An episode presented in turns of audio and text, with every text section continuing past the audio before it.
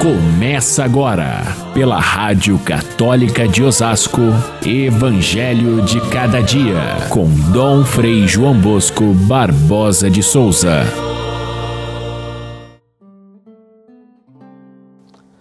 Feliz és tu, Simão, filho de Jonas, porque não foi um ser humano que te revelou isto, mas meu Pai que está nos céus. Por isso eu te digo que tu és Pedro, e sobre esta pedra eu construirei a minha igreja, e o poder do inferno nunca poderá vencê-la. Caríssimos irmãos e irmãs, ouvintes do nosso Evangelho de cada dia, celebramos hoje a festa de São Pedro e São Paulo, celebrados juntos assim desde o início da fé cristã e chamados as colunas da igreja. Os dois foram apóstolos de Jesus, mas muito diferentes um do outro. Pedro foi chamado por Cristo na primeira hora, juntamente com seu irmão André e os demais que eram pescadores, e depois aqueles que formaram o grupo dos doze apóstolos que acompanharam Jesus durante todo o trajeto. Paulo conheceu Jesus só depois, através da catequese, não conheceu pessoalmente mas foi tocado pela sua graça enquanto caminhava para Damasco para perseguir os cristãos e ali, subjugado pela grandeza da fé cristã, ele se torna um discípulo que foi um dos maiores evangelizadores de todos os tempos. Pedro não tinha estudos, era de uma profissão rude, pobre, era um pescador, e, e era um homem de grande liderança e, sobretudo, de muito amor a Cristo. Paulo, ele era, ao contrário, um homem culto, conhecia as línguas básicas da época, tinha estudos é, sobre a lei de Moisés, a lei judaica, era um mestre da lei e, por isso, capaz de juntar a tradição do Antigo Testamento com a evangelização para além dos muros do judaísmo, levando a fé a todos os povos. Pedro e Paulo, tão diferentes, acabaram juntos em Roma, é, onde foram, onde morreram. Um foi crucificado, o Pedro, de cabeça para baixo, porque conta-se que ele mesmo pediu assim, porque não se achava digno de morrer da mesma forma que morreu Jesus. E Paulo como era um cidadão romano e não podia, pela lei, ser crucificado, ele foi decapitado. Ambos perseguidos pelos imperadores romanos, porque a fé cristã cresceu tanto que já começava a ameaçar o próprio império. Pedro e Paulo, reconhecidos pela igreja como dois grandes expoentes, é, diferentes, tão diferentes, mas que faziam e fazem uma extraordinária síntese de todo o cristianismo.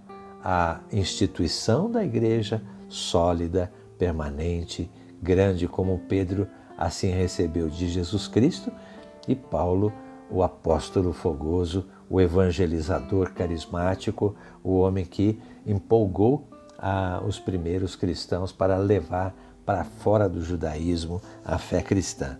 Os dois juntos representam ou são representados hoje pela figura do Papa, que é o sucessor de Pedro.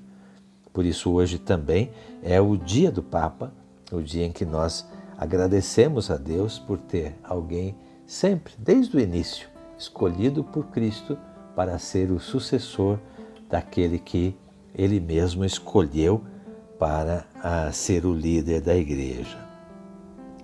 O evangelho escolhido para hoje é aquele em que os apóstolos, enfim, é, recebem de Jesus a revelação de que ele é o Messias, o Filho de Deus. E isso acontece através da própria declaração de Pedro, quando Jesus pergunta: Vocês, o que pensam a meu respeito? E Pedro responde: Tu és o Messias, tu és o Filho do Deus vivo. E Jesus confirma isso. Aliás, a pergunta de Jesus é feita em duas direções. A primeira pergunta era: o que dizem as pessoas a meu respeito? E as, as opiniões eram as mais variadas e às vezes disparatadas.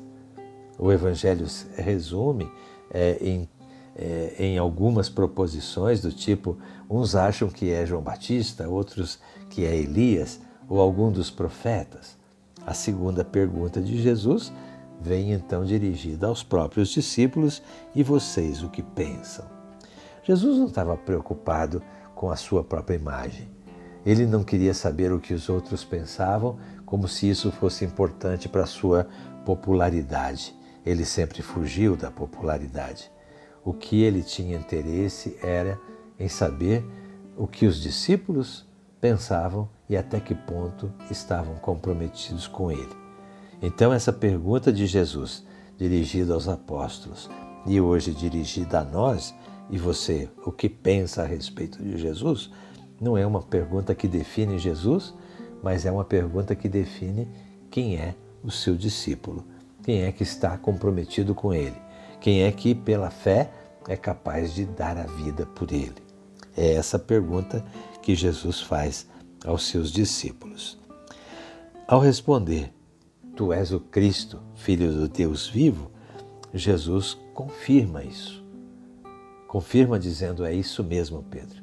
E isso você não foi é, por você mesmo que você chegou a essa conclusão, mas foi o meu Pai que revelou. E Jesus então lhe dá um apelido, lhe dá um apelido de Cefas, que na língua hebraica significa pedra, e para nós na tradução, Pedro. É, o discípulo que se chamava Simão ganhou esse apelido de Pedro e foi um apelido que pegou tanto que logo depois a gente vê os próprios colegas, os próprios discípulos chamando a ele de Simão Pedro ou simplesmente de Pedro. Porque Jesus quis com essa palavra dizer que ele era a rocha firme sobre a qual estava construída a igreja. Muitas vezes essa expressão aparece já no Antigo Testamento, mas no sentido de dizer que Deus é a rocha firme que sobre a qual se assenta a nossa fé. O Senhor é a minha rocha, o Senhor é, meu, é, é a minha fortaleza. Assim, Pedro passa a ser, em nome de Jesus, é, é, o símbolo dessa fortaleza que vai ser a igreja, a solidez, a estabilidade, a firmeza. E Jesus diz até de forma em forma de promessa, jamais as forças, as portas do inferno prevalecerão contra ela. Ou seja, a igreja vai enfrentar muitas dificuldades, sim, mas as forças do mal nunca poderão vencê-la. E Jesus então lhe diz que lhe entrega as chaves do reino de Deus. Aquilo que ligares será ligado, aquilo que desligares será desligado. Há uma passagem é, do Antigo Testamento em que Deus fala através do profeta, falando para um, um subalterno do rei Davi que cuidava dos negócios de Davi e tinha sido desonesto, a chave será tirada da sua mão e dada ao outro funcionário que vai guardar a casa de Davi. Com essa mesma linguagem, Jesus quis dizer a Pedro que ele seria o guardião do reino de Davi. Não seria o dono. Jamais o Pedro seria o dono da igreja. Jamais o Papa, sucessor de Pedro, se faz o dono da igreja. Pelo contrário, a, o dono continua sendo Jesus. A pedra firme continua sendo Jesus. Só que ele coloca em Pedro a responsabilidade de zelar pela unidade da igreja, com a, as chaves na mão.